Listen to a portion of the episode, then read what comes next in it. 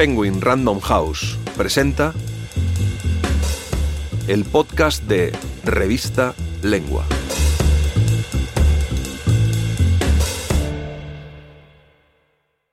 Yanagihara por Yanagihara.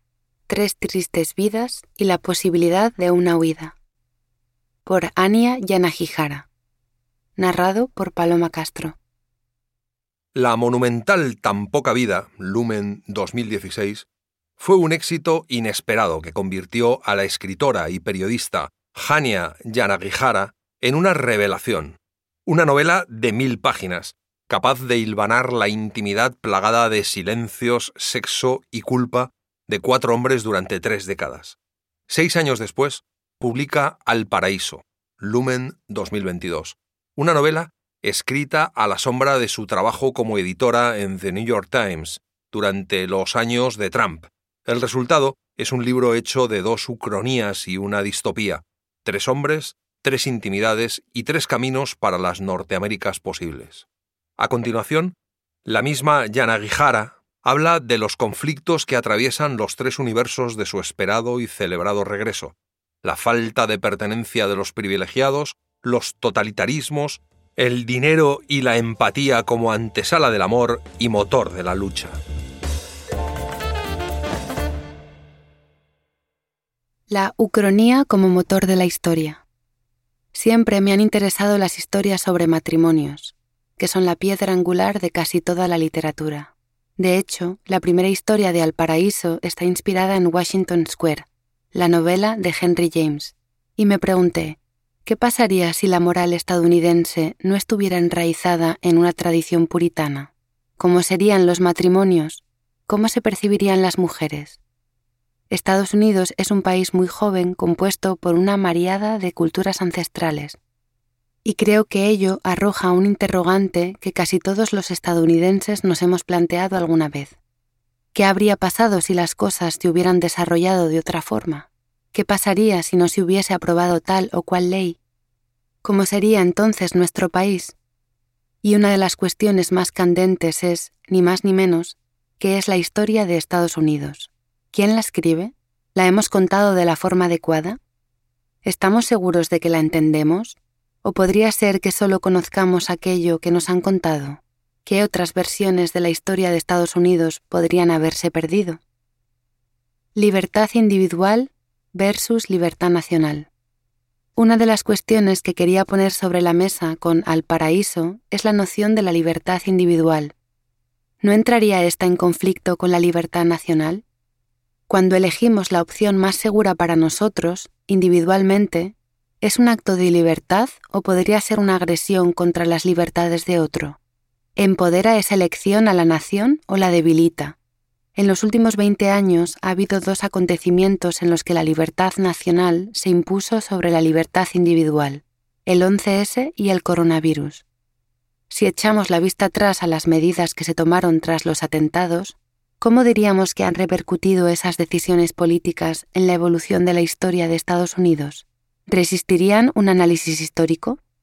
Otro tanto pasará cuando analicemos las medidas que se han derivado del COVID, pero para eso tendremos que esperar unos 20 años.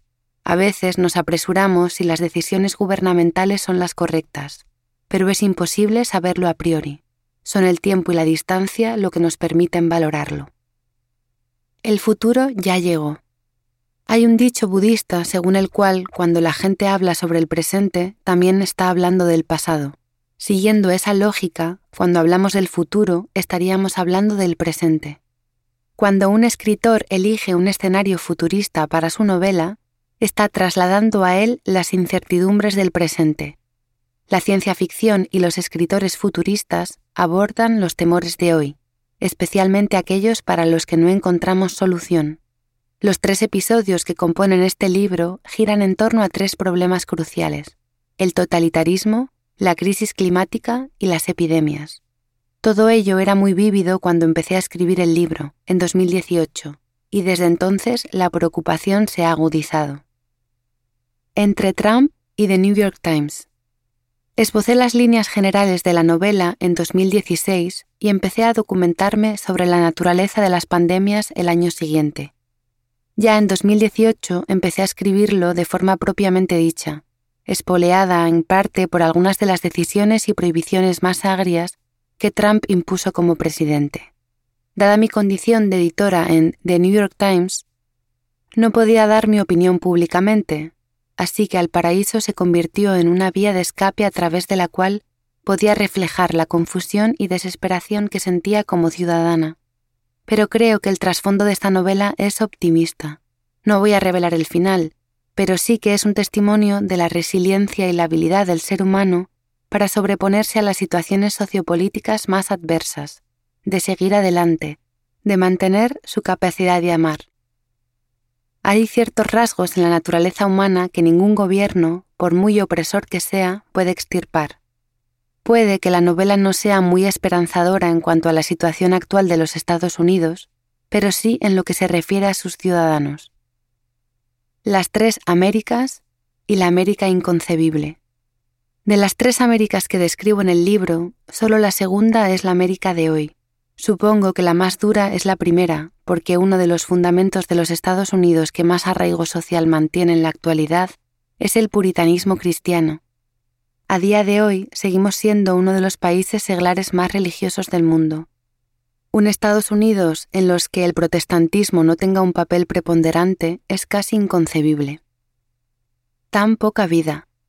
Siempre supe que tan poca vida encontraría su público.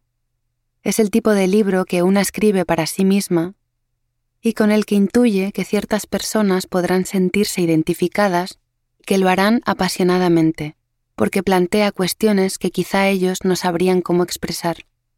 Lo que no imaginaba es que llegaría a tanta gente y fue una gran sorpresa. Ni mis editores ni yo entendemos cómo ha podido pasar. Creo que tuve mucha suerte, aunque hay dos teorías al respecto. Según la primera, el libro se publicó en un contexto en el que dos acontecimientos agitaban la opinión pública occidental. Por un lado, la salida a la luz de la pederastia estructural, especialmente contra niños varones, que lleva décadas, que sepamos, ejerciéndose en el seno de la Iglesia Católica, y por otro, el movimiento Me Too. Justo en esos momentos nuestra sociedad empezaba a replantearse qué significaba ser hombre y ser educado en un marco en el que no se les permitía mostrarse vulnerables. La segunda teoría apunta al apogeo del fenómeno fan. Cuando era niña, que te gustara mucho un libro, una película o un videojuego, no era algo que te daba ganas de contárselo a todo el mundo. Hoy en día los fans están tan organizados que pueden conseguir presupuesto para rodar una película, que repongan un programa de televisión o formar una popular banda de rock coreano. Así que lo que me pregunto es, ¿Es esa cultura fan la nueva expresión de la identidad tribal? Y tuve la suerte de que mucha gente convirtiera este libro en algo propio, en parte de lo que eran, no ya como lectores, sino como personas. Una literatura deliberadamente anticuada. Creo que la comparación de tan poca vida con el Guerra y Paz de Tolstoy radica básicamente en que ambos libros son muy largos. Por otro lado, mi primera novela no se inscribe en las tendencias literarias que triunfan actualmente entre los aficionados a la literatura británica y estadounidense. Ambas están muy centradas en la autoficción, un género en el que las fronteras entre el autor y el protagonista se difuminan. Tan poca vida, por su parte, es deliberadamente anticuado y bebe de las novelas centroeuropeas y estadounidenses del siglo XIX. Habla del concepto de nación, de la ciudadanía, de cómo el tiempo en el que nos ha tocado vivir determina quiénes somos como personas y como sociedad. Quería escribir algo que se alejara totalmente de las tendencias y que reflejara la ansiedad y los temores de los estadounidenses de hoy. América, América. Prohibir un libro siempre provoca el efecto contrario al deseado. La prohibición despierta el deseo y más gente se esforzará por leerlo. Es el método más efectivo para que el libro en cuestión acapare la atención y además alimenta el espíritu de rebelión de los jóvenes. Por supuesto, desde el punto de vista político, la censura es peligrosa y deprimente. Una de las contradicciones que dan a Estados Unidos su energía es que muchos ciudadanos son muy conservadores y religiosos, y viven en el mismo país que los creadores de las vanguardias artísticas que socavan determinadas convenciones sociales. Estados Unidos se mueve en un vaivén continuo, avanzando y retrocediendo una y otra vez. Esas dos Américas son muy diferentes. En los últimos cuatro años se ha puesto de manifiesto que no existe una América uniforme y homogénea, y que quizás nunca ha existido. Y es ese vaivén hacia adelante y hacia atrás lo que define a Estados Unidos, y lo que hace que la gente de ambos lados del espectro viva en un estado de inquietud permanente. Y es, you can. Solemos pensar que como ciudadanos la responsabilidad de hacer historia es nuestra. Mi libro plantea que quizás no sea verdad, y que es la sociedad la que nos moldea a nosotros. También quería jugar con ese mito de que en Estados Unidos puedes convertirte en quien tú quieras. Cuando eso sucede, ¿acaso no eres la misma persona que llegó? No importa cuánto cambies, en el fondo sigues siendo la misma persona. La periodista y la escritora. Literalmente hablando, entre 2013 y 2018 no escribí nada. Cuando en 2017 asumí el cargo de editora de The New York Times, Sabía que tardaría al menos seis meses en empezar otra novela. Ser editora es muy diferente de ser escritora. En el periódico mi trabajo es mucho más administrativo, financiero, coordinar a gente, decidir qué fotografías usar, así que cuando llego a casa y me pongo a escribir uso otra parte del cerebro. La tarea es muy distinta, mucho más creativa, y te permite ser egoísta. La responsabilidad de un periodista es relatar de forma cuestionada lo que ocurre, comunicando hechos u opiniones a sus lectores. Hasta cierto punto debes tener al lector en la recámara. Escribir un libro, en cambio, es un acto individualista.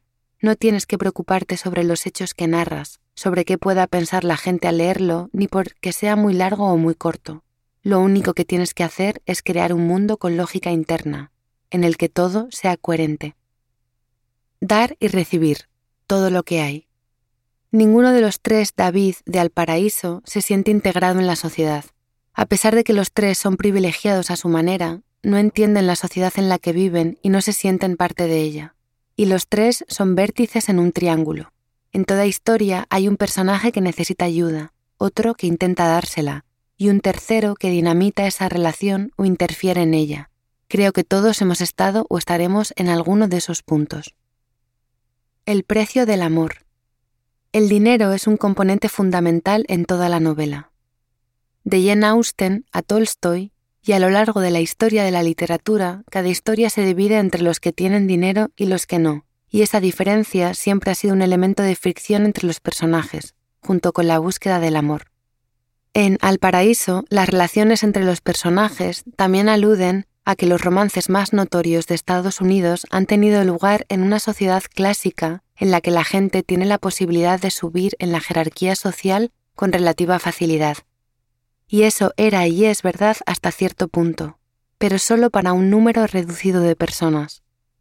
Uno de los debates más necesarios de nuestro país es el de qué clase de permeabilidad y movilidad social existe, y si estamos hablando solo de dinero o también de otros privilegios a los que uno pueda acceder a medida que asciende en la escala social. Si quieres leer este y otros artículos, entra en revistalengua.com.